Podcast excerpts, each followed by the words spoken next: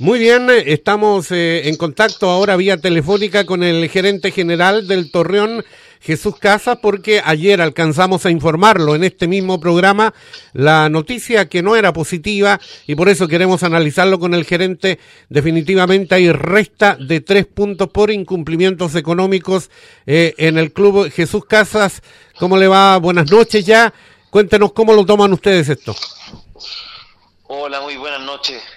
Eh, la verdad un poco sorprendido con respetamos la decisión del tribunal pero estamos muy decepcionados de, del veredicto final la verdad. No, no, esperamos una resolución así tan drástica eh, sin considerar el ni, ni el ni el mes en que fue ni, ni el contexto del cual vive el club Jesús, ¿esto ya es inapelable? ¿Esto ya no hay vuelta? Sí, lamentablemente ya no hay vuelta, ya se llegaron a todas las instancias y, y la verdad, bueno, eh, hay que poner las cosas en contexto porque igual yo entiendo que hay hinchas que están bien molestos y muchos nos echan toda la culpa a nosotros.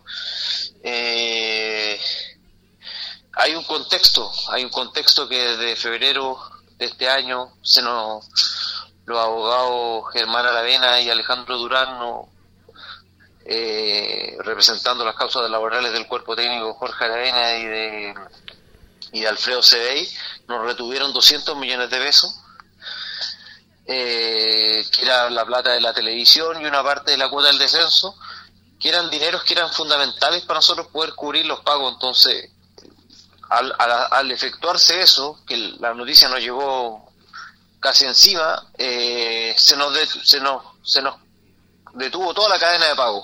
Eh, Jesús, eh, perdón que lo, que lo interrumpa ahí, porque ayer analizábamos junto a Carlos Soto esta situación. los entrenadores generalmente eh, es muy raro que un entrenador se vaya por la puerta ancha porque puede tener éxitos como lo tuvo Aravena, pero después cuando las cosas andan mal tiene que irse. Y no siempre se llega a una situación como esta. Aquí, ¿qué, qué, cree usted? ¿Ustedes han tenido conversaciones con el mortero o hay algo detrás de la parte judicial, la asesoría legal que tiene él?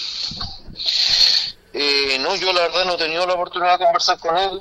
Yo sé que él se fue muy molesto por, por la forma eh, pero como te digo, una cosa una cosa es demandar y él está todo su derecho a demandar si es que está sentido con la forma en que se se fue terminó terminó su vínculo con el club. Pero pero de ahí a retener los dineros que son del club para pagar los sueldos y para pagar los compromisos que eran esas retuvieron hasta los impuestos que había que pagar, había que pagar 17 millones de impuestos de ese dinero y ellos retuvieron hasta eso. Entonces te deja te deja una complicación tan grande afectando a tantas personas y eso generó finalmente, termina en que nos atrasamos en toda la cadena de pago, se atrasó y terminamos con estos atrasos que nos costaron los puntos. Es lamentable, pero así. Ahora, eso también se junta con el hecho de que la NFP no nos haya pagado la cuota del descenso que nos tenía que pagar en marzo, no la pagó tampoco en abril, y, hasta el día de hoy tampoco la ha pagado. Entonces, eso, esas dos cosas juntas fue lo que generó este tema.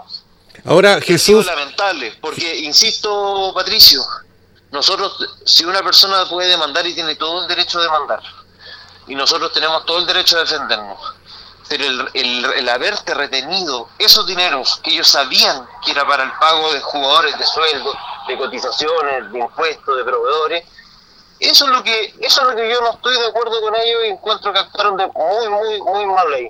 Ahora, con respecto a lo que usted bien decía, hemos recibido también enojo de hinchas vía redes sociales, de Deportes para ti, eh, contra los dirigentes. ¿Qué se le puede decir a ellos? aparte de esta explicación, ¿existe algún tipo de mea culpa eh, de señalar que, bueno, lamentablemente no se pudo y se cometió esta falta? Sí, mira, o sea, y, y, y te soy sincero, la verdad que uno mira ahora, uno mira hacia atrás la situación y uno empieza y se le empiezan a ocurrir, pucha, podría podría haber, hablado con tal persona, podría haber hecho esto, podría haber hecho esto otro. Siempre hay otra, siempre se pudieron haber hecho de, las cosas de mejor manera. Y en ese sentido hay una autocrítica. pero la verdad es que las circunstancias en las que estábamos en, eso, en, ese, en ese momento, en que teníamos a los jugadores del 2020 amenazándonos con demandas, que si no le pagábamos, teníamos el sindicato de futbolistas, teníamos impuestos internos que no le podíamos pagar el IVA porque se lo habían llevado ellos. Estamos en una situación lleno, lleno de presiones. Entonces, en eso uno toma la mejor decisión para el club, que sabe que más, que más que nada hace lo que puede en el sentido con la plata que había en ese momento, porque no habíamos más dinero, es la realidad, sino no es que nosotros hayamos querido quedarnos con el dinero y, y no, no hayamos pagado un, un atraso de 10 días, pero como te digo, es algo totalmente normal para las cosas que pasa cuando hay un contexto así que la NFP no te quiere pagar tampoco. Ahora, teniendo en cuenta lo que ha pasado, ustedes ya me imagino van a tomar todas las medidas para que esto no se repita. Exactamente, uno de los argumentos también al tribunal es que nosotros desde ese tema después no volvimos a fallar. Lo de marzo se pagó con retraso, pero lo de abril, lo de mayo, lo de junio se pagó todo a tiempo. Entonces no hemos tenido nuevas fallas a pesar del contexto en que estamos, en que estamos muy, muy apretados económicamente y que todavía tenemos los 200 millones retenidos y que la NFP todavía no nos quiere pagar ni un peso de la cuota del descenso. Eh, a pesar de ese contexto hemos logrado cumplir.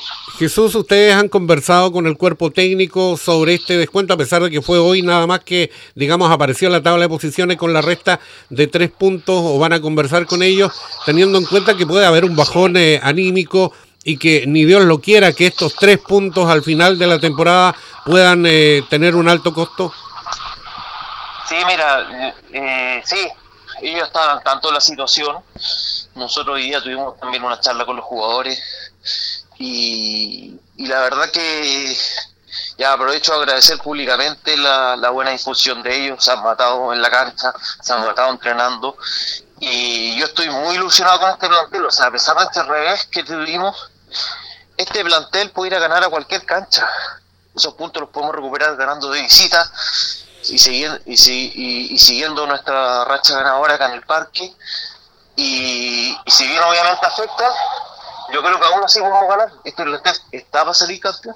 Esperemos que sea así. Eh, Jesús, queremos agradecer estos minutos. Sabíamos que está muy ocupado, eh, también contra el tiempo. Todo el mundo anda durante estos días. Gracias por la explicación ya dada a ustedes como oficial por parte del club y esperar que esto no tenga un alto costo, como le decía. Muchas gracias, Jesús.